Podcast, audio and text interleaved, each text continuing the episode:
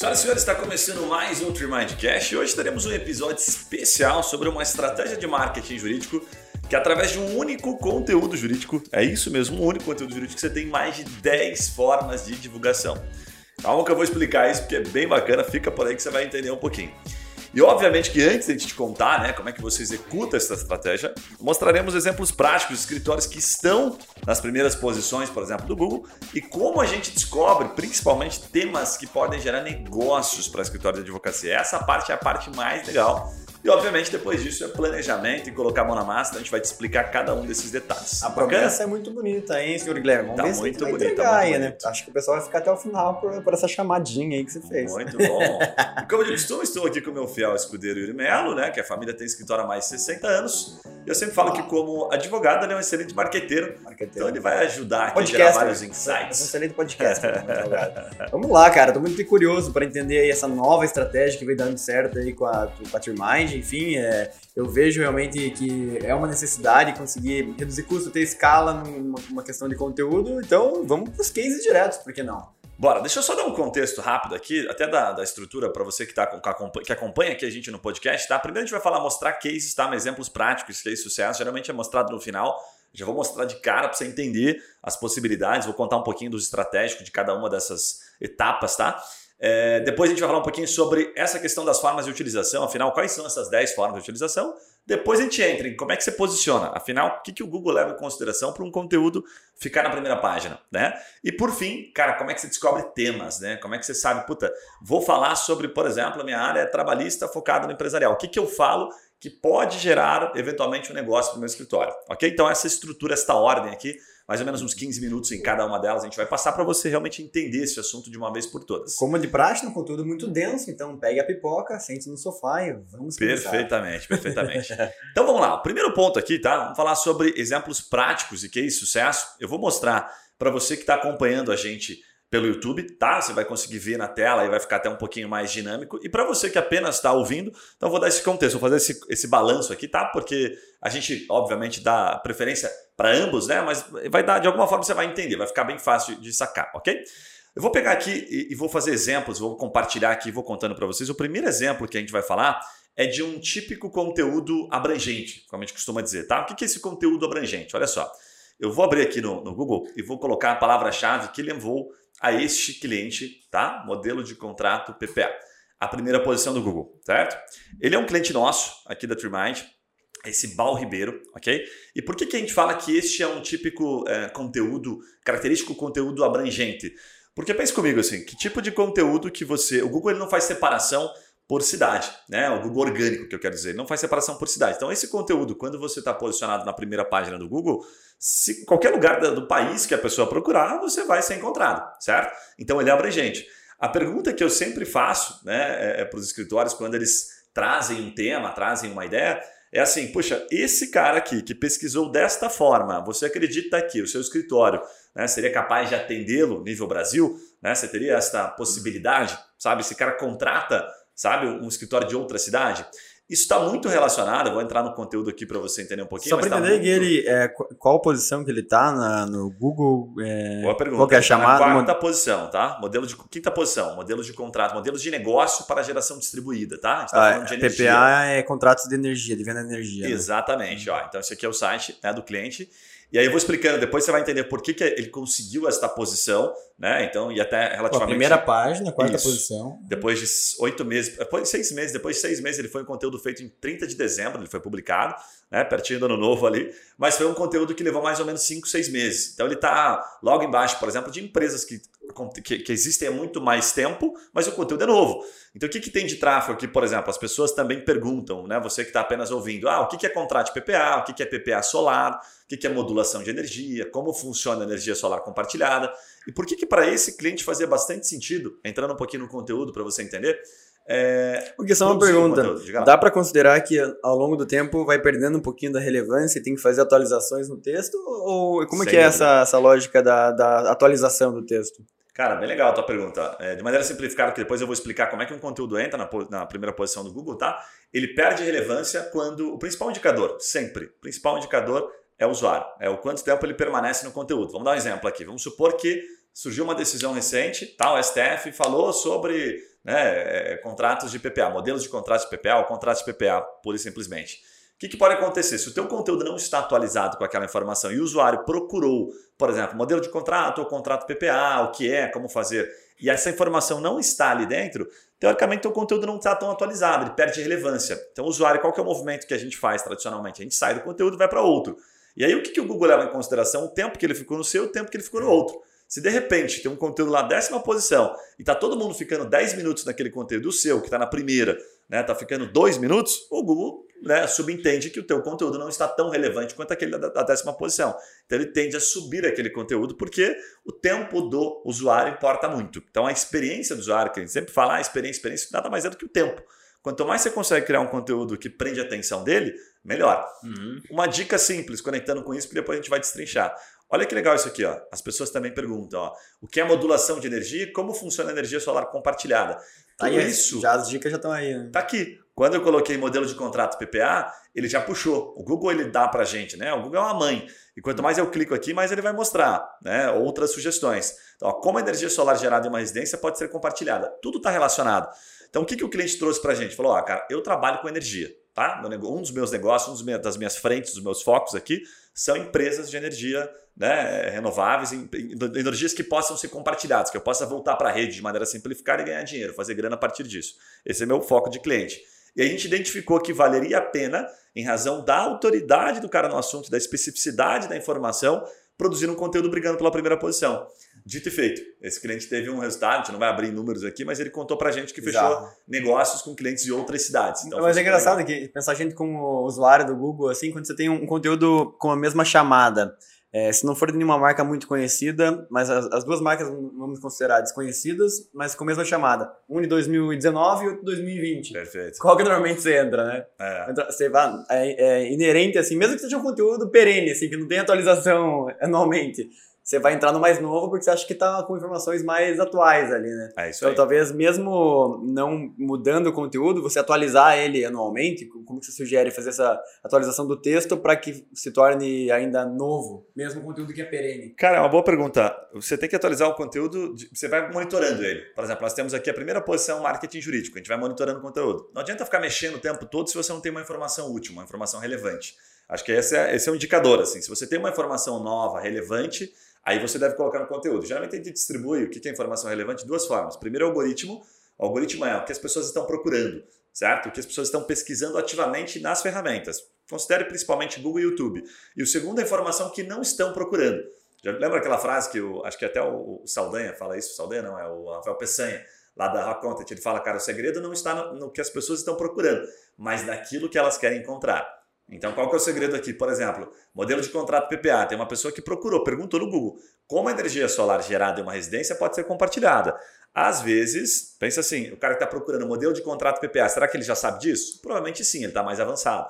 Mas pense no que, que ele está buscando encontrar. Será que ele quer um modelo de contrato pronto né, para um negócio grande, para um negócio pequeno? Será que ele quer uma segurança jurídica? O que, que ele quer? Uhum. Né? Isso é um pouco da, da estratégica, de pensar. Faz, faça outros conteúdos Isso. que sejam correlatos. Né? Exatamente. Se você mudar, por exemplo, uma vírgula ali e falar atualização 2021, o Google pode punir ou não vai ter relevância nenhuma essa mudança? Não, não vai mudar muita coisa, principalmente se não tiver é, tráfego, a gente chama de autocomplete isso. Quando você bota aqui no, no, na, na, forma de pesquisa, no Google ele mostra assim, tipo, se eu botar modelo de contrato PPA né, e der um espaço, ele vai mostrar algumas coisas, certo?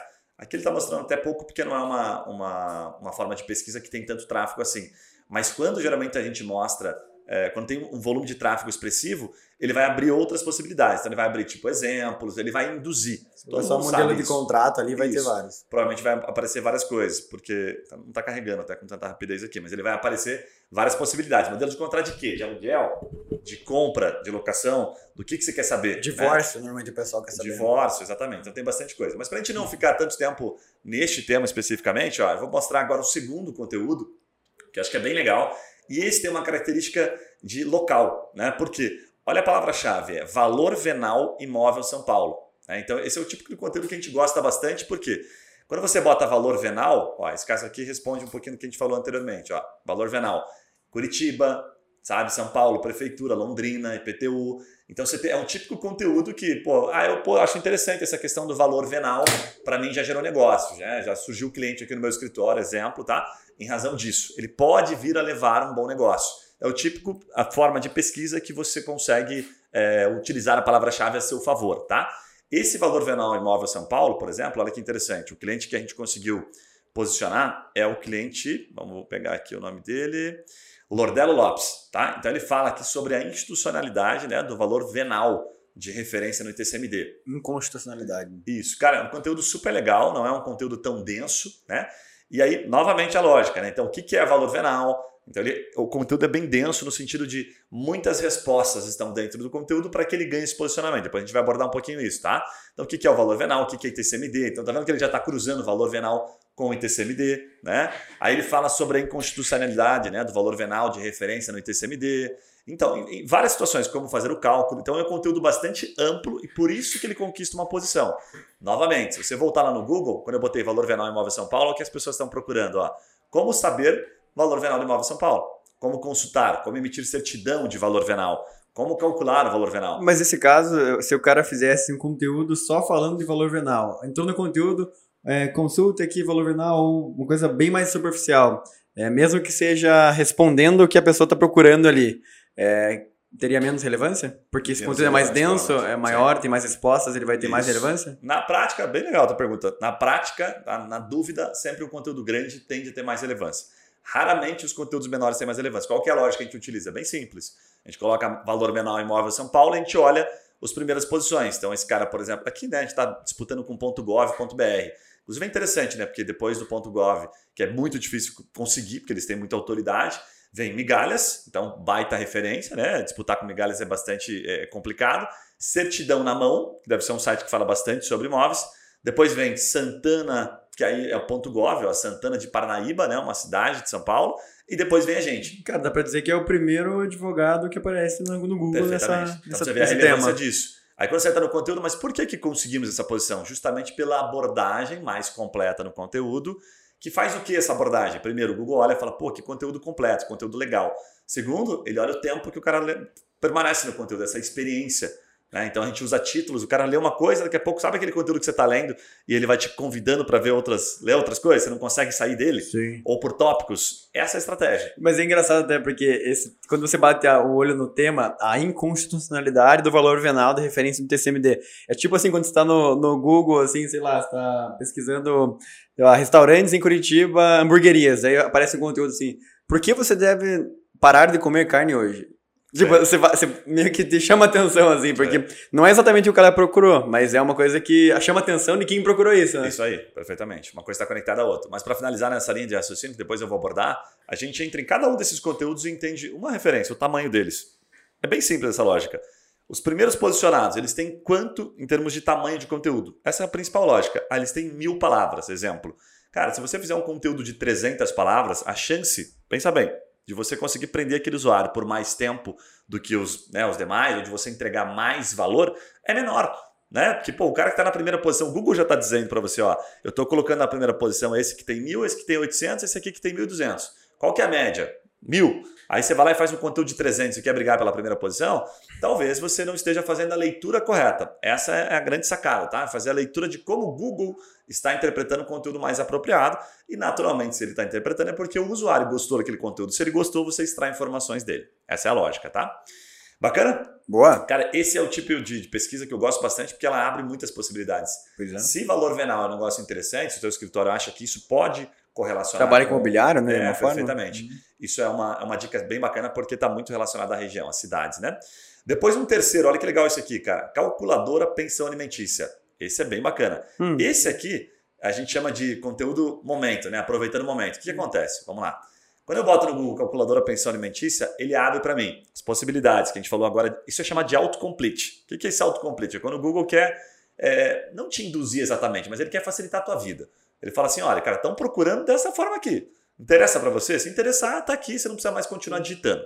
Então, olha o que aparece para mim aqui, né? Calculadora pensão alimentícia atrasada, calculadora pensão alimentícia 2021. O que, que esse cara ser pergunta? O que, que tem a ver o 2021? Não sei também. Mas assim. Olha, foi, foi, foi um ano difícil, né?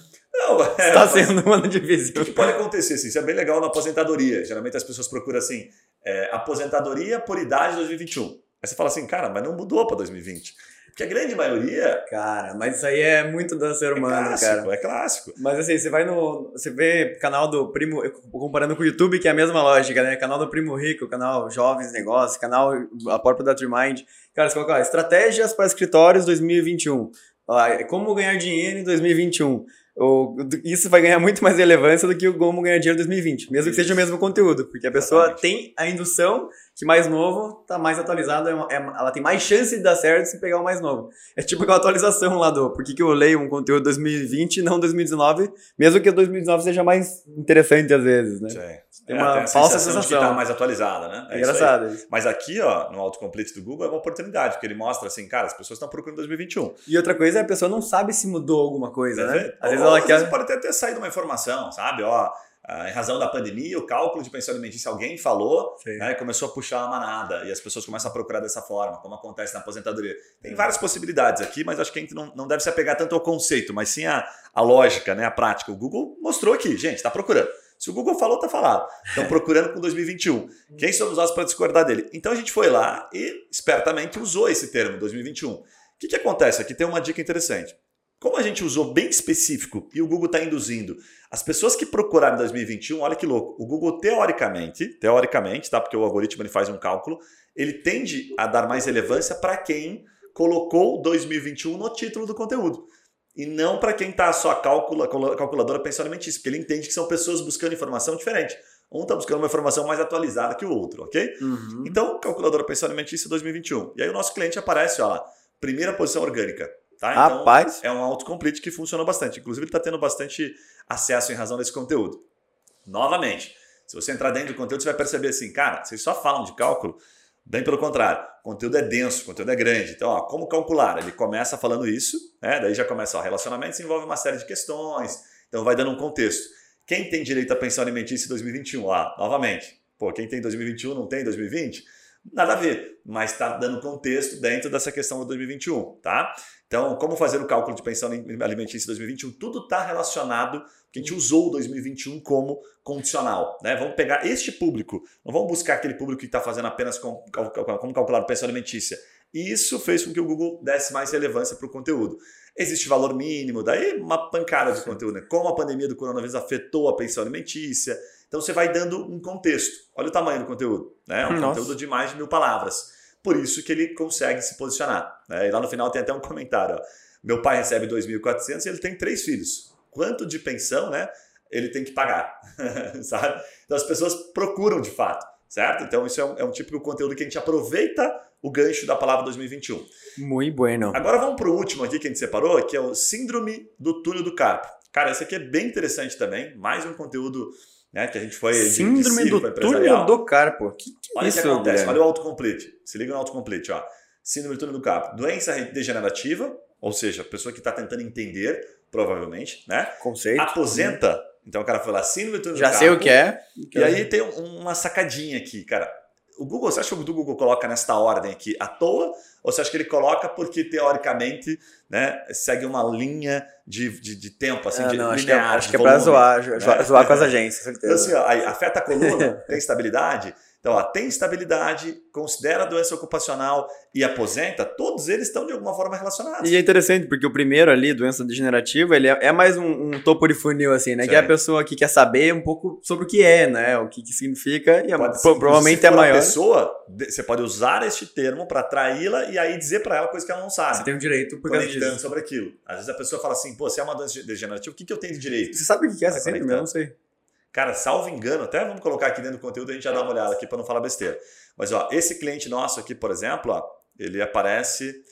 É, ele tá aqui, ó. Ele aparece logo depois Quarta posição. no jornal contábil, que é um baita, depois tem um, um, um site aqui do ponto de TRF4 né? ali. TRF4, exatamente. Então, olha lá. Esse é um conteúdo bem antigo, inclusive um conteúdo que foge bastante ao padrão, porque não é um conteúdo tão grande assim, tá? E é um conteúdo que a gente conseguiu. Eu acho, ó, até pela imagem aqui, que o síndrome noturno do carpo está relacionado muito àquela questão de você é, excesso de digitação, tal, como é que chama isso? É, é né? Esforço repetitivo, isso, é assim. é como se fosse isso. Ó, é, é uma neuropatia resultante da compressão do nervo mediano do canal do carpo. Ah, agora sim. Agora ficou fácil. Não, hein? perfeito. Se localiza Matou. entre a mão e o antebraço. É, me lembra muito Ler. Fazendo uma analogia, talvez a gente esteja Mão e uma antebraço. besteira. Tipo uma dor, aquelas dorzinhas assim. Ó, ela provoca Tomara- uma dormência e formigamento na mão e no A gente braço. tá falando pra advogado, não pra médico, né? Perfeito. Então tá Devido tranquilo. a esse nervo comprimido no punho, certo? Então, quatro cara, áreas completamente diferentes, super legais, né? A gente foi aqui praticamente de um de, cara, de energia, né? Que você se você conecta percebeu que você não precisa nem ser especialista no assunto pra conseguir boas posições. É só fazer um bom Exatamente. conteúdo. É um bom conteúdo, mas uma estrutura. Depois a gente vai mostrar como a gente estrutura isso, né? Todos os clientes que estão na primeira posição. E aí tem dois comentários adicionais que eu acho que vale a pena, né? Que a pergunta que a gente geralmente se faz é o que, que eu ganho produzindo conteúdo e aparecendo na primeira página do Google, né? Uma coisa que é importante, que a gente sempre fala, cara, primeiro você reforça o teu branding muito forte, né? Porque pensa assim, se você está começando, você, tá, você já tem cliente, bacana, você pode usar aquele cliente, o cara acessa seu site, você mostra posicionamento, ok? Uhum. Vou supor aqui o exemplo né, do, do, do Bal Ribeiro aqui, que é um, é um cliente que já atuava neste mercado de energia. Então o conteúdo reforça o posicionamento dele. Agora, se você por acaso está começando a fazer um trabalho e fala, cara, eu vou me posicionar nesse assunto, e você pode não ter cliente, essa sensação, pelo fato de você já ter conteúdo no seu site, passa uma sensação de autoridade. O cara não precisa saber que você não tem nenhum cliente.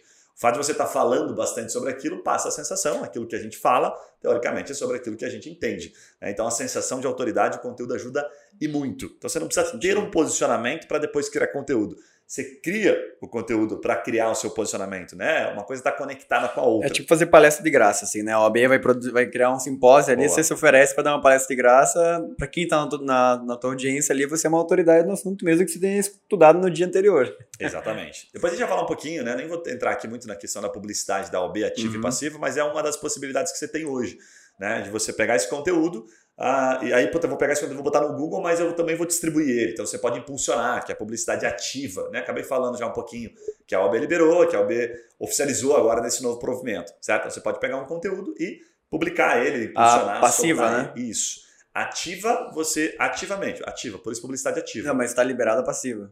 Não, tá liberado as duas. Ah, vieram qual que era aquele que não funcionar. tava liberado? Que era outro nome? É um que eles inventaram?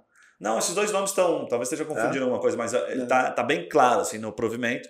A diferença entre publicidade ativa e passiva. Ativa é o impulsionamento. O que não está liberado, que continua não liberado, é mercantilização ou é, por você publicar um conteúdo que não seja orientativo. Como aqui a gente está dentro do orientativo sempre, é uma questão de você produzir um conteúdo e espalhar ele pagando para o Google, para as ferramentas Boa.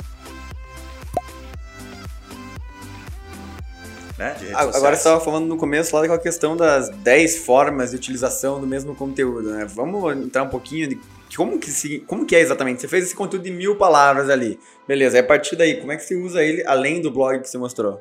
Cara, bem legal. Olha só, como é que a gente estrutura né, essa questão de você fazer um único conteúdo jurídico né, e distribuir ele mais de 10 canais, né, ou mais de 10 formas de utilização. Tem algumas aqui que são bem clássicas e outras um pouquinho menos, um pouco mais fora da caixa, até para você raciocinar. A primeira delas aqui, né, cara, que um conteúdo grande, isso vem um grande segredo aqui, né? Você pegar um conteúdo grande, como a gente estava falando agora, por exemplo, do síndrome do túnel do carpo, né? Ou a gente estava falando agora do cálculo de pensão alimentícia. Você deve ter percebido que para aquele conteúdo brigar pela primeira página, ele tem que ter várias frentes, né? várias abordagens. Então, assim, mudou alguma coisa né? no cálculo de pensão alimentícia? Como fazer este cálculo, certo? Quem tem direito? Né? Aí, conectando até com a pergunta de uma própria pessoa que entrou. Puxa, meu pai tem essa situação, ele ganha este salário e tem três filhos. Como é que é feito este cálculo? Né? Como é que é feita essa divisão a partir do salário né? de, um, de um pagador, enfim, de alguém que vai é, custear essa pensão alimentícia? Então, perceba que um conteúdo macro, ele possibilita vários conteúdos micros. E o que, que são esses conteúdos micros? Aquelas publicações que você precisa fazer na tua rede social. Então, em média, em média, um conteúdo grande, e a gente fala conteúdo grande, geralmente conteúdo de 1.500, 2.000 palavras, ele possibilita até oito publicações distintas. Então, quando a gente está fazendo essa estrutura do conteúdo, a gente já pensa, né? Eu vou publicar isso aqui na rede social, vou publicar depois isso aqui, depois isso aqui, pode ser até uma linha do tempo, certo? E aí, esses conteúdos na rede social, que são chamados de calendário editorial, você pode levar para dentro do blog. Então, você vai na tua rede social e coloca assim, pô, mas mudou alguma coisa? Pensão alimentícia 2021? Será que mudou? Aí você aborda rapidamente no rede social e diz para a pessoa: olha, dá uma olhada no meu blog, clica aqui na minha bio, né, ou arrasta para cima, enfim, independente da forma como você vai divulgar, você tem como levar ele para o conteúdo macro. Abrindo parênteses, você viu que agora o, Instagram vai lançar o link comercial para todo mundo, independente de seguidores? vai excluir o arrasta para cima e vai ter um link, tipo, você coloca a localização ali, que você vai poder colocar um link na, na, na tela. É, não foi lançado ainda, mas eu vi a notícia, acho que daqui uns 30 dias já deve estar rolando aí. Então não precisa mais ter 10 mil seguidores para poder arrastar pra cima, não, teoricamente. notícia Massa, velho, animal. Esse é é o primeiro, calendário editorial. Cara, isso é uma das, das, das melhores coisas. Dois, três conteúdos no mês, dois conteúdos você faria 16 publicações, com três faria 24. Então se tiver três publicações, você não precisa mais pensar no Uhum. editorial da, da rede social. Tipo, ah, o que, que eu vou postar na minha rede social? Cara, com um, você já tem praticamente dois por semana, né? Dependendo do, do, do que você objetiva com a rede social. Considerando que o já é um texto ali tem legal. pelo menos uns três ou quatro temas diferentes no mesmo texto, né? Você consegue Exatamente. ter três ou quatro posts pelo Mas menos. Você pode criar uma linha do tempo, linha do tempo é super legal. O segredo é planejar o conteúdo pensando nisso, pensando na distribuição que você vai fazer, né? Uhum. O segundo, talvez seja um dos mais solicitados, né, um dos mais pedidos, é, cara, blog do escritório. Você pega esse conteúdo, bota na primeira página, né? Você briga pela primeira página, é o que a gente estava contando um pouquinho antes. Então, essa é a segunda forma de utilização, talvez aquela que mais pode gerar resultado a longo prazo, certo? Segunda forma de utilização. A terceira é você trabalhar com pequenas manchetes. Né? Então, além de Instagram, que você possibilita calendário editorial, você usa, por exemplo, no Twitter, você usa no Facebook, você usa no LinkedIn, certo? Então, até, oito manchetes da mesma forma. A gente citou aqui calendário editorial porque é uma, é uma forma que o conteúdo macro ele alimenta, né? ele serve como base do teu planejamento. Agora a gente está entrando no detalhe. Onde é que eu posso divulgar? Em várias redes sociais. Mas tem que cuidar para não fazer um Ctrl-C, Ctrl-V ali, até em um tamanho de texto, né? Você vai ficar no É. Instagram, um tamanho totalmente diferente de um, de um texto de artigo no LinkedIn. Totalmente diferente de um post no LinkedIn, no Twitter, mais ainda, né? Então tem que ter uma certa, um certo cuidado e uma criatividade ali para utilizar bem o conteúdo. Né? E procurar tirar assim a informação mais valiosa e compactar. Você matou a charada. Fala-se muito em 500 caracteres, por exemplo. É, São, são textos pequenos para a rede social. Então você tem que compactar aquilo que é mais interessante, blocos pequenos e assim atrair muita curiosidade. Pega daquela parte do conteúdo e olha o que, que chama realmente atenção aqui, o que, que a informação é muito valiosa. Porque o texto completo ele tem muitas partes que não tem muito valor agregado às vezes, sabe? Que é mais para encher linguiça, como a gente costuma dizer. Então tira o filé mignon e bota na rede social, para daí levar ele para um conteúdo mais denso. Você tem certo? visto que o, o público do Instagram, principalmente, tem lido textos mais longos ultimamente? Você tem visto essa? Porque se você falar, sei lá, um ano atrás, talvez uns mais, dois anos atrás, a gente sempre falava de ser um texto mais curto, né? Mas nós temos feito textos mais longos. é, você tem visto que o cliente, ou cliente, o usuário do, do Instagram tá gastando mais tempo para ler coisas longas? Cara, Tipo, tá vendo mais estatísticas como eu- notícia, assim, tá? Eu acho que não. Minha opinião seria não. Seria mais dinâmico, assim, sabe? Muito carrossel, muito vídeo, enfim, cada vez mais caindo para conteúdos mais dinâmicos, né? Não à toa, faz tempo já que se fala da tendência do vídeo, né? A tendência do YouTube. Mas um dos pontos que acho que se conecta com o que você falou, que eu achei bem legal ver essa estatística esses tempos, é que diminuiu o tempo, o tempo que a gente. é, o tempo de retenção que a gente fala para passar para um próximo assunto. É, a gente fala muito, falava-se muito em 15 segundos, estava até associado ao Stories. Antigamente você tinha né, 15 segundos de história, agora você tem 7. Eles falam assim, cara, 7 segundos é o tempo que a gente dedica para um assunto para ver se aquilo é relevante antes de clicar para passar para o próximo. Então você tem 7 segundos entre um assunto e outro para saber se a pessoa, puta, não quero, não vou ficar nesse conteúdo e vou para o próximo, né? É muita ansiedade, um pouco por causa da ansiedade, um pouco por causa de pandemia, mas principalmente isso mostra que a dificuldade de você gerar um conteúdo relevante e a necessidade de você gerar um conteúdo relevante cada vez está mais presente. E parece também que Stories virou tipo. Sabe quando você parava na frente da televisão, assim, e ficava só morgando, assim, no momento que você nem tava escutando Sério? nada? Que a gente fazia muito isso antigamente. Parece que o Stories virou isso também, assim. É. Eu vejo pela, pela minha namorada, né? ela chega em casa, tem uns três ou quatro, umas três vozes que eu escuto no celular dela, assim, que eu já falo, meu Deus do céu, ela tá ali na frente da televisão. Ela abre Stories e fica lá, 10 minutos, às vezes, assim. Tipo, não passa, ela escuta tudo, vê tudo e vai até o final. Fica Sim. 10 minutos ali Caraca. vendo o mesmo cara falando, sabe? Então, é, é- vira- virou até o da, da novela antiga, né? Mas provavelmente a pessoa que está falando ali, ela consegue prender bastante atenção. Com isso que, certeza. né, faz a diferença. Não, Esses certeza. 7 segundos tem que lembrar. Assim, cada 7 segundos tem que entregar uma informação de valor. Assim como aqui a gente está falando, a gente acaba se perdendo, vai para um assunto ou outro, mas tem que entregar alguma coisa de valor, né? É, quarta utilização, LinkedIn, publicação como artigo. Então nós estamos pegando ainda um conteúdo macro grande, cara, você pode pegar e colocar ele como artigo no teu LinkedIn, tá? No perfil pessoal, no feed do escritório, você não consegue colocar ele como é, artigo, né? Só no teu perfil pessoal. Então ele não briga, inclusive, é, tanto com a questão de, de, de Google, tá? De, de plágio, que a gente costuma dizer, porque o Google ele pune. Você não pode pegar um conteúdo e sair publicando em várias plataformas, tá? Que estão indexadas no Google. Mas no LinkedIn tem uma pequena diferença, eu não vou entrar em detalhes. Então é é permitido você também publicar e aí você pode naturalmente manter o seu LinkedIn atualizado, certo? Depois vem YouTube Stories. Cara, como é que o conteúdo ele serve? Hum. Para roteiro. Então, pô, você pegou um conteúdo ali, Dá uma olhada no conteúdo, no conteúdo macro. O que, que as pessoas estão procurando? Cara, pensão alimentícia 2021. Como é que você vai trabalhar aquilo? Roteiro. Puta, então eu vou fazer aqui já um storyzinho contando rapidamente. Cara, olha, eu sei que tem muita gente procurando, tem muita gente perguntando, chegando no meu escritório. Você pode até dar esse contexto, mesmo que as pessoas não estejam procurando, porque elas estão procurando no Google. Né? Então tem muita gente procurando. Precisa falar do teu escritório, vai. Muita gente procurando. Pensão alimentícia, cálculo 2021.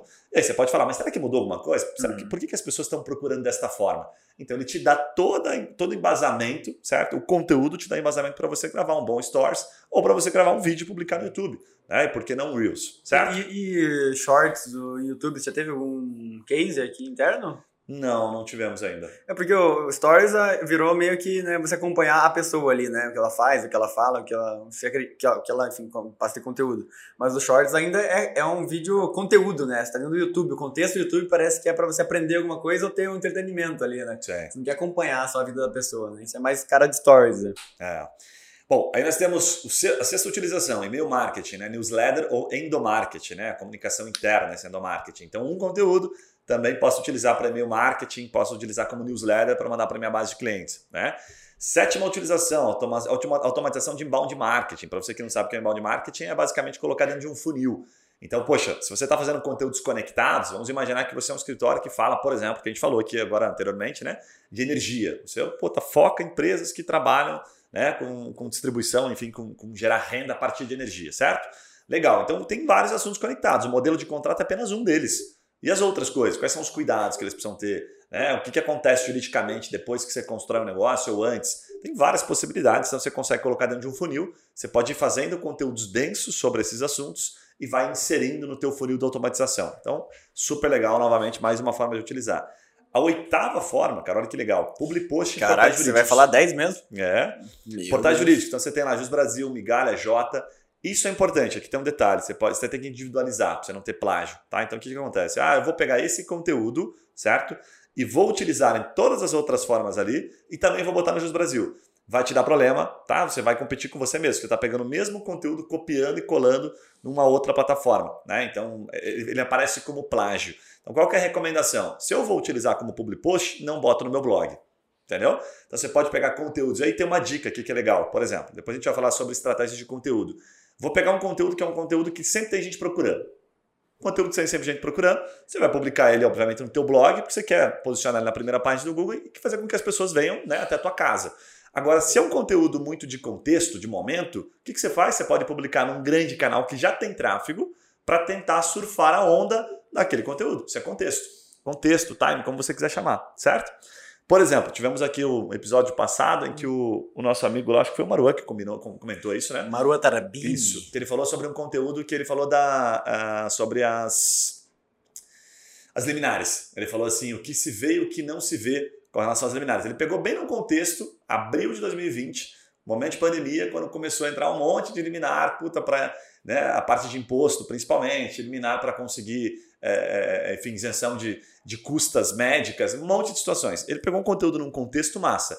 Tinha gente procurando? Não, não é um conteúdo típico de gente procurando. O que, que ele fez? Bateu nos canais. Falou, cara, divulga para mim. Então os canais ganham com isso, porque geram né, uma mídia, geram conteúdo de valor e ele ganha posicionamento, branding, enfim. Então ele saiu com conteúdo, por exemplo, na Gazeta do Povo. Quantas milhares de pessoas não viram este conteúdo, certo? Então isso é a diferença, conteúdo de contexto e conteúdo que tem busca né, é, recorrente, consistente, tá? Nona posição, nona, nona forma de utilização, criação de e-books, infográficos e apresentações institucionais. Pô, você pega o conteúdo, parte do conteúdo, pode criar um e-book. Né? Então, como calcular a pensão alimentícia? Bota no teu site. Cara, então assim, cara, a gente cansa de falar que são várias formas de utilização a partir de um conteúdo macro bem feito. Essa é muito legal, né? Se você souber como mexer, como fazer, você pode fazer um e-book, infográfico, pegar o e-mail da pessoa, enfim, entregar uma informação de valor para ela. E por fim, o décima, a décima forma de utilização seria conteúdo autoral em cursos ou palestras. Você pode pegar esse conteúdo, por exemplo, transformar em uma apostila, ou você pode pegar aquele conteúdo e ter como base para falar num curso que você vai dar sobre aquele tema, ou numa palestra. Acontece, inclusive, é, aconteceu recentemente um cliente que contratou e ele contratou o conteúdo é, pensando já na estruturação do curso que ele ia dar. Hum. E a gente não tinha se ligado na hora, assim, sabe? Eu falei, cara, bem inteligente. Porque daí ele poupou o quê? Tempo, poupou esforço, porque ele ia ter que construir aquela base daquele conteúdo. Então ele contratou a gente para fazer toda aquela base. O que, que ele faz daí? Obviamente, ele é um cara que entende do assunto, ele traz a cereja do bolo. Ele fala assim, cara, legal, vi que você falou sobre isso aqui da pensão alimentícia, mas tem uma informação que ninguém sabe. Uma decisão recente, uma situação assim, ou um, um caso que eu posso citar Sou que eu do mesmo... desembargador. Isso. Aí ele pegou e trouxe como cereja do bolo. Então, cara, uma baita de uma sacada. né? Então, Legal. aqui são as 10 formas destrinchadas aqui de você utilizar. Eu trouxe 10, cara, porque, pô, 10 é um número bonito, 10 é um número redondo, é 10 legal. Mas tem outras botar 20, inúmeras vamos- formas. vamos mais 10? Então, Vamos é mais muita 10? coisa, muita coisa. Cara, inúmeras e... formas de você utilizar. Gui, eu acho que faz, faz sentido, cara, a gente abordar um pouquinho po- mais, assim, para quem tá ouvindo, essa questão de como, de fato, o conteúdo chega à primeira página do, sabe? Falar um pouquinho da estruturação, o que, que é importante, o que, que é irrelevante, aqueles mitos, às vezes, que a pessoa acha que isso aqui vai, vai ser a, o pulo do gato. O que, que, de fato, leva o conteúdo a uma primeira página do Google, que gera milhares de, de visitas? Cara, bem legal. É, vou separar em três, em três etapas aqui, praticamente, a explicação, tá? A primeira delas é a estrutura. A estrutura pense que é o seu blog, tá? A estrutura é a sua casa digital ali. O seu blog é a sua casa digital, o seu site, tá? Site barra blog, sua casa digital.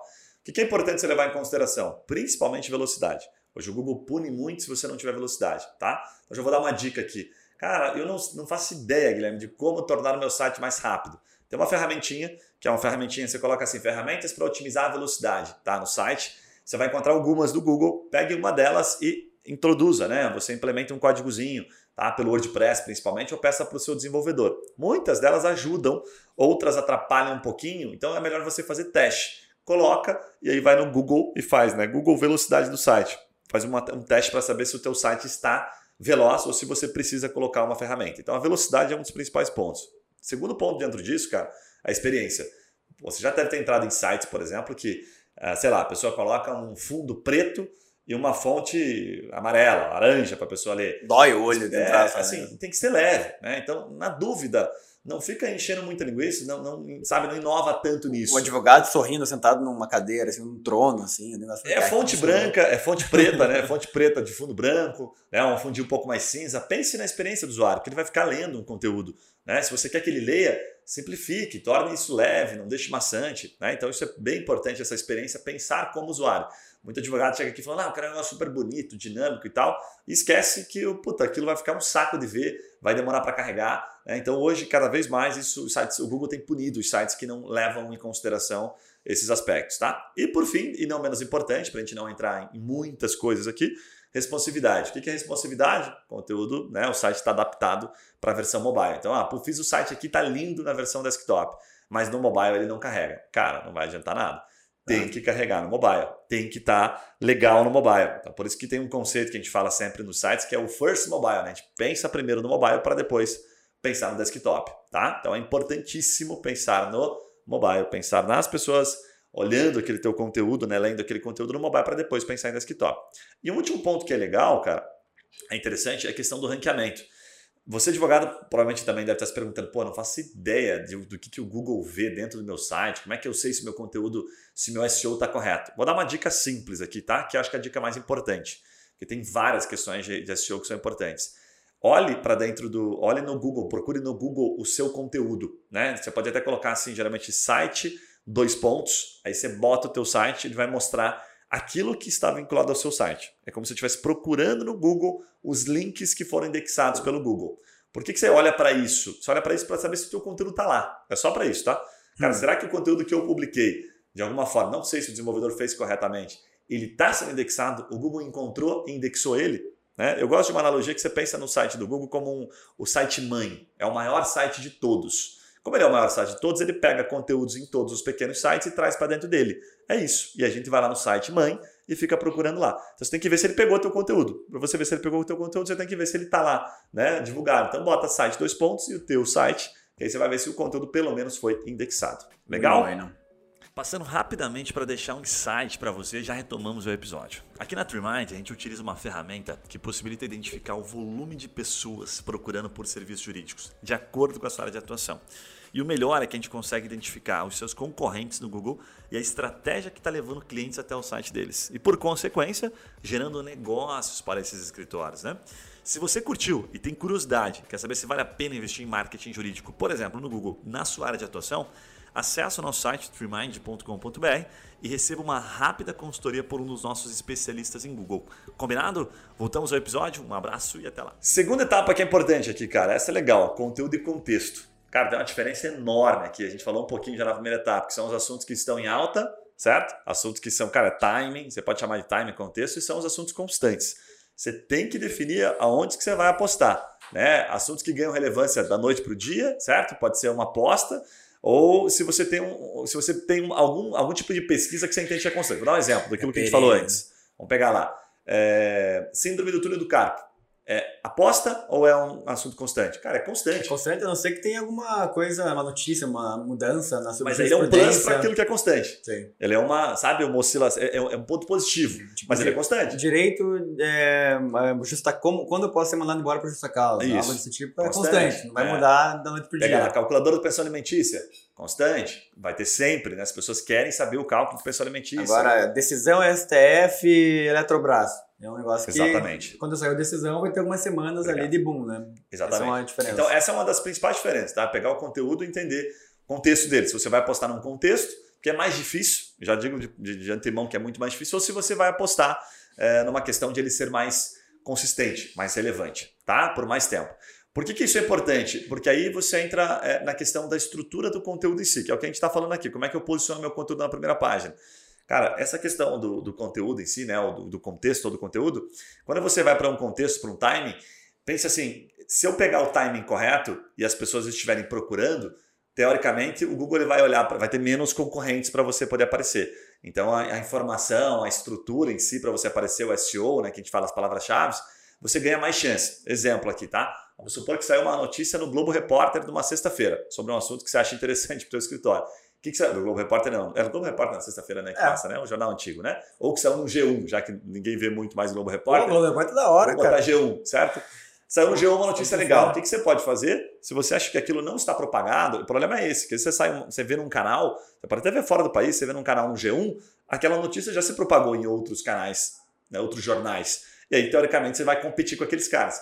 Quando a notícia é quente e você foi um dos primeiros, cara, você tem uma chance animal de se posicionar. Então você, você tem menos a necessidade de uma SEO, de uma estrutura. Eu tive uma top. experiência dessa no YouTube lá, que teve uma notícia recentemente, recentemente, é, no começo do ano aí, que o Elon Musk tinha se tornado o homem mais rico do mundo. Só que, por exemplo, eu vi isso num Twitter de alguém, assim, tipo, na hora que ele se tornou, que a Forbes nem tinha publicado ainda nada ainda. Mas aquelas é ações da. O que, que o, cara, o cara tinha feito a análise? As ações, a Tesla subiram tantos por cento, o patrimônio, o percentual do Elon Musk é tantos por cento, o patrimônio dele acabou de passar em um bilhão o patrimônio do Jeff Bezos. Era isso que tinha acontecido. E eu vi na hora. Eu fiz o um vídeo naquela tarde e soltei antes. A média que a gente tinha era 200, 300 visualizações por vídeo, que ele deu mais de 2 mil. 10 vezes mais. Orgânico, né? Contexto. Porque foi um dos legal. primeiros ali. Mas é um conteúdo que ganha, ele cresce e morre. Né? Então, é, eu costumo dizer que esse tipo de conteúdo é bom para quem já tem um canal puta, bem massa, né? um canal, um blog, enfim um conteúdo bem relevante, já tem tráfego bacana para você abordar esse tipo de tema. Ou se você quer ganhar uma posição ali aleatória, sabe, por um momento e depois você vai perder. É, ou se você pega um canal que é super legal, você faz uma pauta, como a gente contou do Maruan aqui, né? Que falou sobre as liminares, lá os efeitos das liminares, e soltou em um canal, certo? E aquilo ficou registrado, reforçou o brand dele, né? Enfim, reforça a marca, né? Então ele pode usar, falou, pô, uma vez eu saí com conteúdo aqui na Gazeta do Povo, olha que legal. Ele usa nas, nas redes sociais dele, o que, que isso gera para as pessoas né, próximas a ele? sensação de autoridade. Pô, o cara tem um conteúdo na Gazeta do Povo, não é qualquer um que consegue publicar um conteúdo lá, certo? Então ele ganha autoridade. Ah, o cara tem um conteúdo no Jota, no Migalhas, certo? Passa uma autoridade, ok? Boa. E a terceira etapa aqui, para a gente é, é, entender essa parte de, de Google, que ela é um pouco complexa, eu estou simplificando bastante, é a questão principalmente de consistência. Você deve ter ouvido falar nisso. Cara, se não tiver consistência, esquece. Tem que publicar conteúdo de maneira consistente, senão você não vai conseguir ter relevância a longo prazo estrutura do conteúdo e retorno para atualização, que o Yuri fez uma pergunta inteligente lá no começo. Então, qual é a estrutura do conteúdo? Cara, duas coisas são importantes aqui, tá? A gente olha sempre, a gente fala que o Google é rei. Então, o que, que ele quer dizer? Cara, olha os primeiros conteúdos que estão no Google. Não inventa moda. Olha os primeiros. O que, que você olha? Olha o tamanho né, daqueles conteúdos. Coloca no Word, que seja copia e cola para simplificar, veja o tamanho. Tira uma média dos três primeiros. Fala, pô, então sobre o meu assunto, uma média de 800 palavras. Legal. Então você já sabe que 800 palavras é aquilo que está sendo ranqueado. Não inventa moda querer fazer um conteúdo de 200 e ser melhor do que eles. Faz um conteúdo de no mínimo 800, traz mais valor no teu conteúdo, faz de 1000, faz de 1200. Traz coisas que não estão naquele conteúdo. Segunda forma, tá? E aqui é para eliminar um pouquinho do, da necessidade de ser criativo demais. Esquece, às vezes, ser criativo demais cansa e você não vai conseguir ser criativo o tempo todo em todos os conteúdos se você for ter consistência e fazer um volume legal. Então, o que, que você pode fazer? Olha o que, que tem de título dentro daquele conteúdo. São os subtítulos. Tira os conteúdos também, tira os subtítulos e olha um padrão. Exemplo, os três primeiros conteúdos falam é, sobre esses três, quatro pilares aqui, sobre esses três, quatro tópicos. O que, que você tem que fazer? Falar sobre aqueles tópicos. Né? Aí um fala sobre uma coisa que é legal, você puxa para você também. Terminou essa análise, aí você vem agora né, com um segundo pilar que eu acho que é o mais importante. É o que a gente chama de job to be done, né, a cereja do bolo. Cara, o que, que os usuários querem saber que você, advogado, sabe e que nenhum daqueles conteúdos está respondendo? Tá aí uma pergunta legal. Caraca, repete isso aí. Como Olha, é? O que, que o usuário, o que, que o, Usuário. né, o consumidor, as pessoas querem, Sim. certo? Quando elas pesquisam de alguma forma, o que, que elas precisam ou que elas querem colocar precisam, que você, advogado, sabe, seu cereja do bolo, Tá. ok? E que nenhum dos teus três concorrentes no Google, primeira página, estão abordando. Caraca. Tá. Exemplo, vamos pegar um exemplo para ficar fácil. É. Cálculo de pensão alimentícia 2021. Você viu a pergunta que tinha lá no final? O cara tava perguntando assim: meu pai ganha 2.400, mas tem três filhos. Como é que fica então? Uhum. Ele deve ter lido o conteúdo ou não lido, não entendido nada. O que, que faltou ali? Talvez tenha faltado uma informação. Falou, cara, se a pessoa está procurando cálculo, ela quer saber a partir do salário. Uhum. Então, exemplo, o cara pode colocar, e a pessoa não procurou assim. Se eu ganho, se uma pessoa ganha Exemplos, 10 mil. qual que é exemplo? Isso, exemplos, ó. Uma pessoa que ganha 10 mil, o cálculo é o mesmo? Ou o cálculo está baseado na necessidade daquela criança? Ah, Entendeu a lógica? entendi. Então tem muita coisa por trás. É Não pensar. necessariamente algo que só você saiba, mas algo que ninguém falou ainda. Isso, exatamente. Exatamente. Pode ser assim, tá nessa linha de raciocínio. Às vezes o usuário, o advogado, ele tem macetes, né? Por isso que a gente fala assim: o que, que você sabe, o que, que você aborda sobre isso, que as pessoas, né, pô, se impressionam quando você traz aquela informação relevante. Isso dentro de um conteúdo, depois que a base está construída, é o que a gente chama de cereja do bolo, é o que faz prender a atenção do cara. Não, faz todo sentido. E Entendeu? as pessoas não sabem procurar muitas vezes o que elas querem, né? Tipo, ela acha, puta, vai ser tão específico minha dúvida aqui, ganho 2.400, tenho direito a o É. quê? Vai ficar meio vago, até o Google não vai conseguir entregar, né? Perfeito. Daí ela entra pelo conteúdo de pensão alimentícia e daí acaba Cálculo. batendo essa dúvida. Isso, perfeitamente. Isso é o, é, o, é o que a gente chama de pensar fora da caixa, né? Além daquilo, as consequências. O que, levou essa pessoa? A pergunta que você tem que fazer é olhar a palavra-chave e perguntar assim: o que mais que essa pessoa tem de dor? A pessoa que está procurando cálculo de pensão alimentícia, né? A pensão alimentícia pode estar atrasada, a pensão alimentícia pode ter esse critério que a gente acabou de falar, o pai ter vários filhos, ou a mãe, né? Enfim, e ter que dividir. Tem várias situações aqui. Pode pensar, por exemplo, no retroativo, né? Ah, supondo aqui que ah, puto, o cálculo de pensão alimentícia, mas o filho já nasceu faz tempo, o pai nunca pagou. Cara, assim, você vai viajar em cima disso. Faça uma lista e aí você elenque aqueles que são os mais interessantes. Isso tem um pouco de aposta, mas são consequências relacionadas àquele fato, ok? São, então, que permeiam aquele assunto, né? E o terceiro, que eu diria que é um dos mais importantes, tá? Nessa estruturação simplificada aqui, é o retorno ao conteúdo. Cara, isso é bem legal. O que, que acontece? Você viu que, por exemplo, né? A gente falou ali no, no bloco anterior sobre a pensão alimentícia 2021. Cara, pensão alimentícia 2021, se eu voltei e fiz um conteúdo 2020, eu posso lá, como o Yuri bem colocou, atualizar o conteúdo. Então mudo de 2020 para 2021 ou pego aquele conteúdo e trago contexto de 2021.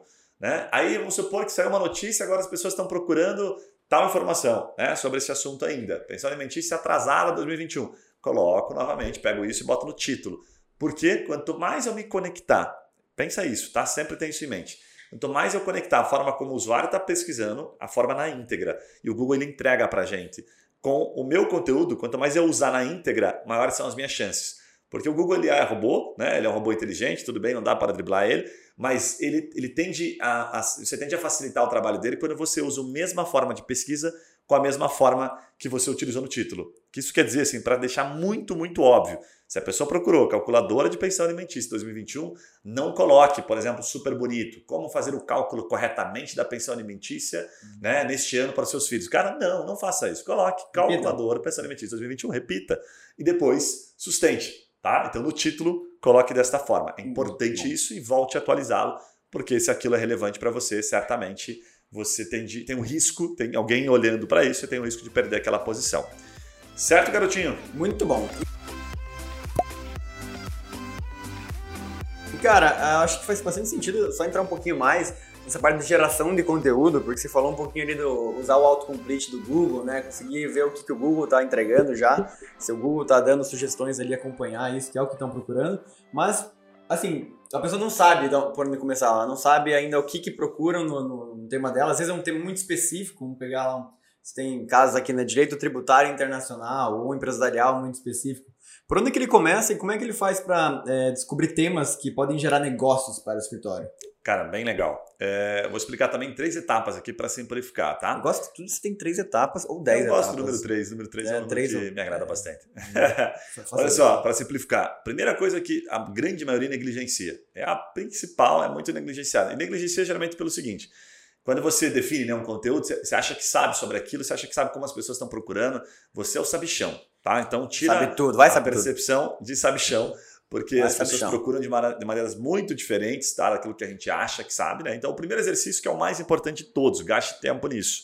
Mapear as palavras-chave. Então, se eu vou falar sobre pensão alimentícia, registre todas as possibilidades relacionadas a cálculo de pensão alimentícia que podem surgir, tá? usando as ferramentas. Daqui a pouco eu vou explicar como, como são, quais são as ferramentas.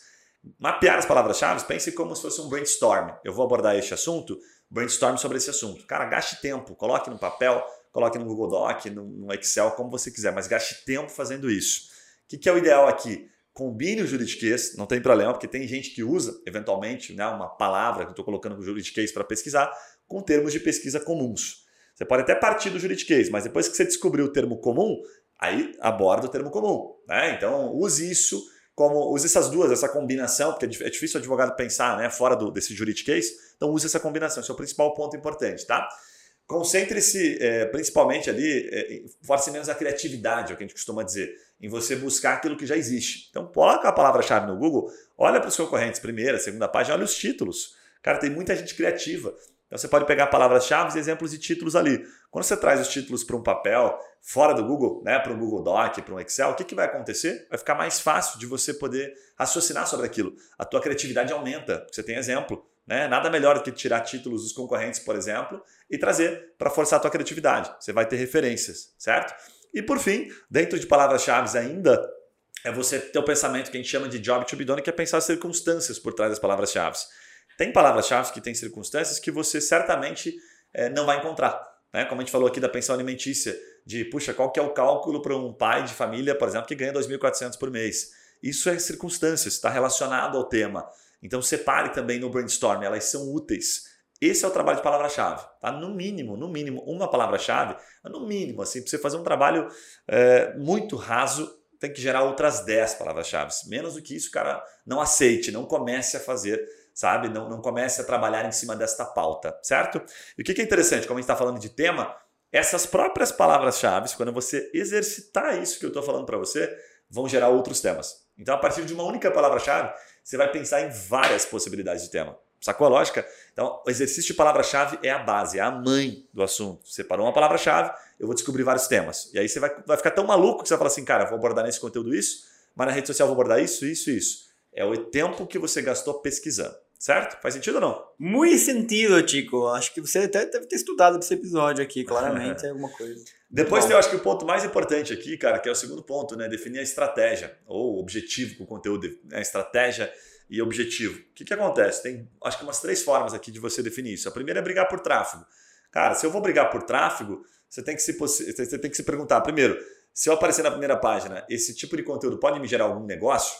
Pensa isso. Tá? A pessoa contrata. A pandemia mostrou que hum. muita coisa que não se contratava distante, né, de longe, vamos colocar assim, passou a ser contratado. Então as coisas que você tinha que visitar a pessoa, né, abriu um pouquinho as fronteiras, principalmente estadual aí, né, cara?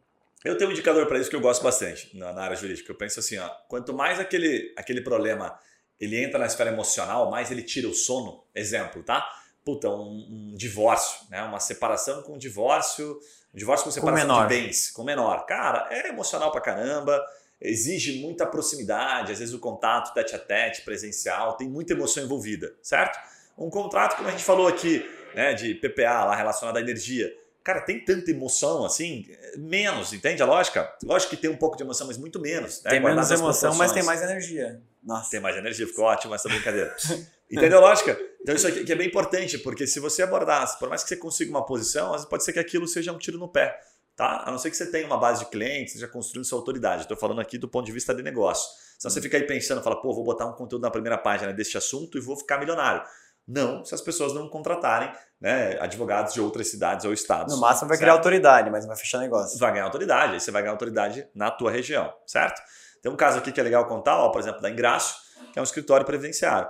Cara, a margem de conversão deles é altíssima, porque eles têm quase um milhão de acesso por mês. Caraca. Certo? Mas o tráfego, a conversão é ridiculamente baixa. Se olhar para um milhão e olhar a conversão, o escritório está animal, ganha muita grana, cresce, fecha muito contrato. Mas se olhar a taxa de conversão, de perda, é muito grande. Por que isso? Né? De perda, não de conversão. Porque justamente assim, por exemplo, alguns gargalos que a gente não sabe na aposentadoria, que a gente já trabalhou isso. Cara, os aposentados, primeiro, eles não têm, não utilizam muito computador, né? Em sua maioria. Eles ah. não utilizam e-mail. Se quer saber um que é bem interessante, eles não têm impressora para imprimir aquela procuração que você mandou para eles. E muitos que trabalham, por exemplo, no interior, o correio é longe. Eu já ouvi uma vez um, um velhinho falando que, pô, cara, tenho que imprimir, levar o correio, certo? Para daí mandar para você a procuração. É, cara. eu sou digital, mano, porque. É, entendeu? Tem algumas, algumas situações e alguns órgãos ainda não aceitam tudo Sim. digital, né? Hoje o INSS é um, é um, caso à parte, aceita, então foi ficando mais fácil. Mas se fosse antes da pandemia, pô, tinha que ter documento físico, protocolar, era um saco, né? Já faz até um tempo que o INSS está muito digital, então se tem um exemplo aqui, mas é mais para você entender. Tem algumas barreiras que a gente nem lembra na hora. O segundo, cara, é por tráfego local. É aquela pesquisa que a gente fez, lembra? Valor venal é, São Paulo, imóvel São Paulo. Pô, pensa aí na palavra-chave. Tem alguma. Olha para o Google direto, vai lá e olha. Se as pessoas procuram de maneira muito específica, por exemplo, valor venal se relaciona com o ITCMD, que se relaciona com o ITBI. Né? Então, ITCMD, cara, é um negócio que, porra, a gente já trabalhou com alguns advogados aqui que fizeram grana também com o ITCMD, cálculo de ITCMD, uhum. é, restituição de ITCMD. E é regional. Restituição de ITCMD SP. Tipo, vai ter pouca gente RJ. entrando no conteúdo que é nacional sobre valor venal. A Isso. galera vai procurar mais regionais, pelo menos. Exatamente. Mas é relevante, você vai conseguir uma posição de alguém muito fundo de funil, que a gente fala. É, o cara botou cálculo de TCMD e SP. Pô, cara de São Paulo.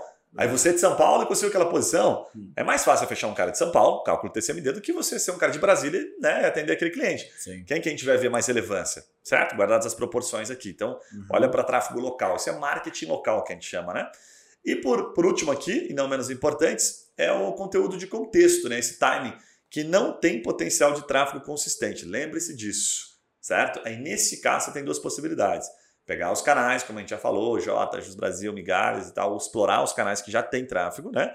Ou você pode, sabendo disso, botar no teu blog e impulsionar. Agora a OAB deixa isso. Como é que você impulsiona isso? Sem tentar vender, você impulsiona a informação, informação relevante. Mas lembre-se que você está impulsionando uma informação, você está impulsionando uma orientação e que não necessariamente as pessoas estão procurando um advogado sobre aquele tema. Então você pode ter, que é muito comum, muita visualização, até mesmo muito engajamento e pouco negócio. A dica em cima disso, que eu acho que é bem, bem, bem, bem importante, é que você é, olhe para uma amostragem grande, tá? Uma amostragem muito grande, para você entender se vale a pena. Então, puxa, cara, eu vou fazer um conteúdo aqui, por exemplo, sobre cálculo de pensão alimentícia, eu vou entregar para 100 mil pessoas. Vou gastar para entregar. Né? Então, vou gastar aqui 2, 3 mil reais. Quanto aquilo pode retornar para você? Mas olhe para um volume muito grande. Então, você vai ficar sempre com uma amostragem pequena e vai ficar chateado porque aquilo não gerou resultado, certo? Muito bom. E por fim, cara, e menos não menos importante também, aqui nas ferramentas. Muita hum. gente aqui, eu quero fazer uma, uma, uma, um alerta, até porque é, tem muita ilusão, né? De, ah, vou contratar uma ferramenta aqui, acho que a ferramenta faz o trabalho. A ferramenta hum. não faz o trabalho, bem pelo contrário. Ela te ajuda né, a, a ter alguns insights. E cada vez menos as ferramentas vão ter relevância e cada vez mais o usuário vai ter relevância. Sempre. O Google aprende tudo, todos os macetes ele sempre vai aprender. Então, ao invés de você ficar tentando cortar caminho, né, muita gente pega a ferramenta e fala: Não, vou cortar o caminho aqui, essa ferramenta me ajuda. Ela diz que aqui tem que ser assim para botar na primeira página do Google. Esquece isso. Pense, né, use as ferramentas, use tudo que já tá, que a gente falou aqui, mas seja autêntico, seja, sabe, é, crie um conteúdo realmente de valor, porque isso não tem o que. O que é, assim, não tem quem supere, sabe? Não tem ferramenta, não tem Google que vai te eliminar. Porque quem define isso é o usuário. Então tem muita gente que, ah, puta, eu comprei uma ferramenta, estou pagando para a ferramenta, e o cara pega a ferramenta, os tópicos prontos, produz um conteúdo achando que aquilo vai fazer muito sentido. Uhum. No final, o que tem que fazer sentido é para o usuário. Se não fizer sentido para o usuário. Tem que fazer algo que tá faça a transformação de fato, né? Isso. Então, nas ferramentas aqui, como eu prometi que entregar algumas, ó, Google Trends, para que, que ela serve? Tá? Bota lá Google Trends, tendências. Ela só funciona quando o volume é muito grande. Tá? Resumindo, Google Trends. Se tem muita gente procurando, ele vai te dar vários insights. Se não tem, cara, esquece. O que é legal do Google Trends? Ele mostra, por exemplo, assim, por estado, né? Você bota lá aposentadoria especial, ele vai mostrar, uhum. ó, sei lá, o estado de Roraima procura muito. Caramba, por que, que o estado de Roraima procura tanta aposentadoria especial? O que, que tem lá? Né? Uhum, o que, que acontece? é, né? Indústrias XYZ, pensa aí. Então você vai encontrar alguns indícios. Estude um pouquinho, mas ela só funciona quando tem muito volume. Sem rush, né? As vantagens e desvantagens sem rush. Sandrush. Caro, é caro, a ferramenta é cara. Mas se você, você pode fazer gratuitamente 3, 4, 5 pesquisas no dia. Então use também, aprenda um pouquinho. O que, que ele mostra? Tráfego daquela palavra-chave, o volume de pessoas procurando e dá muitos insights de outras palavras-chave relacionadas. Ele ajuda muito em tudo que a gente falou aqui, certo? Mas ele não faz o trabalho sozinho, você vai ter que construir né, aí a sua estrutura, certo? Para que isso aconteça. Aí você tem Neil Patel, tá? Neil Patel também é uma ferramenta Que é semelhante ao Uber. Suggest. Isso, é Uber Suggest, exatamente, bem, bem lembrado, tá? Esse é o nome mesmo, Uber Suggest, que você bota no Google, ele vai aparecer Vai estar na descrição do episódio, né, John? perfeitamente. E também tem essa vantagem. Nossa, inglês é muito Novas fluente, palavras-chave a partir de uma. Então ele vai te dar várias possibilidades. E por fim tem uma aqui que é bem legal, o nome é um pouquinho mais difícil, né? Ah, vai é lá, vai lá, Answer the Public. Não, vai de novo, vai de novo. Answer the Public. Ajuda. Que é uma ferramenta, cara, que mostra combinações disso que a gente falou aqui, de perguntas, frases, tá? Então ela pega uma palavra-chave, hum, transforma aquilo. É super legal essa ferramenta também, tá? Uhum. Mas novamente, olha a ferramenta que você mais se adapta, faz esse conjunto. E a ferramenta que eu mais gosto, particularmente, acho que você não precisa de nenhuma dessas acima, se você aprender a fazer, é o Google e o YouTube. São os maiores buscadores né, que você tem. O que, que eu mais gosto deles? Três coisas. Autocomplete, que é quando você está pesquisando e ele te mostra. Acho animal o autocomplete, porque ele já te dá vários insights. Feedbacks do Google, certo? Que é aquela parte que depois você coloca uma palavra-chave ele mostra embaixo, que é como as pessoas, as pessoas também perguntam, certo? Feedbacks do Google é muito importante. E por fim, comentários. Comentários aonde? Dentro de conteúdos que estão na primeira página, no blog, como você viu ali no conteúdo do nosso cliente, né? Que a pessoa perguntou: meu pai ganha 2.400 e tem três filhos. Cara, isso tem um valor absurdo. Porque você tira esses comentários, o comentário tem um valor animal. Hum. Porque você entende que a pessoa está procurando, entrega a resposta para ela. Se você entrega a resposta, ela permanece mais tempo no teu conteúdo. Se ela permanece mais tempo, o Google vê relevância. Se ele vê relevância, ele aumenta a tua posição. Então uma coisa puxa para outra. Mas principalmente comentários no YouTube. Cara, no YouTube é assim um mar de oportunidade para você ver comentários. Então, por isso que eu não gosto tanto de bater em ferramenta, eu gosto de bater. Usa o Google e usa o YouTube. Se você souber usar esses três pilares combinados, você não precisa de mais nada. Só esses três você consegue fazer um conteúdo sensacional. Caraca. Certo? Um pouquinho denso esse conteúdo. Acho que o cara pode vir aqui umas três, quatro vezes pra pegar todas as Cara, dicas. eu talvez. acho que vale a pena porque tem, tem bastante Tirar uma informação. semaninha, né? Ficar todo dia. É, acho que faz sentido. E para finalizar, um Muito recado bom. para você, obviamente, né? Qual que é a vantagem? Isso tudo que a gente falou aqui nada mais é do que uma, um, um serviço que a, gente tá, presta- que a gente presta aqui na Trimind e que a gente vai lançar uma versão agora muito mais acessível em que a ferramenta, né, usando tecnologia, aliando tecnologia para te entregar, quando você bota uma palavra-chave, quais são os temas, quais são os indicadores, né, com o que tem de tráfego, como é que você pode trabalhar aquele tema, se ele é local, se ele é mais abrangente.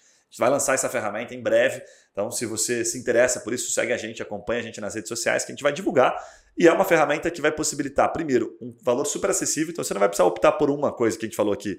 Você vai receber um conteúdo a partir de um tema que a gente vai te ajudar a escolher, de acordo com o teu foco de autoridade, de área de atuação, de geração de negócio.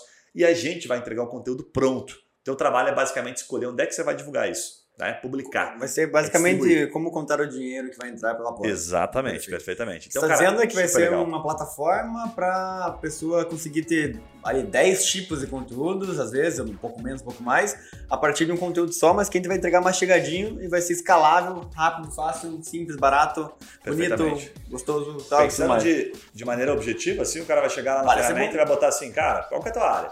Ah, eu sou advogado empresarial. Legal, mas o que que você, o que que você gosta de vender? Ah, eu vendo tudo. Fala, pô, vender tudo não dá. Ah, eu quero vender contratos. Dá- dá Legal. dois. Aí, pô, vai botar contratos. Então a gente vai dar até algumas opções. Aí quando botar em contrato, ele vai falar assim, ó, as pessoas estão procurando isso aqui em contrato. Vê se te interessa. Ah, cara, isso aí me interessa. É, isso aí que você botou me interessa. Isso aqui, pum. Quando clicar ali, ele vai abrir outra possibilidade.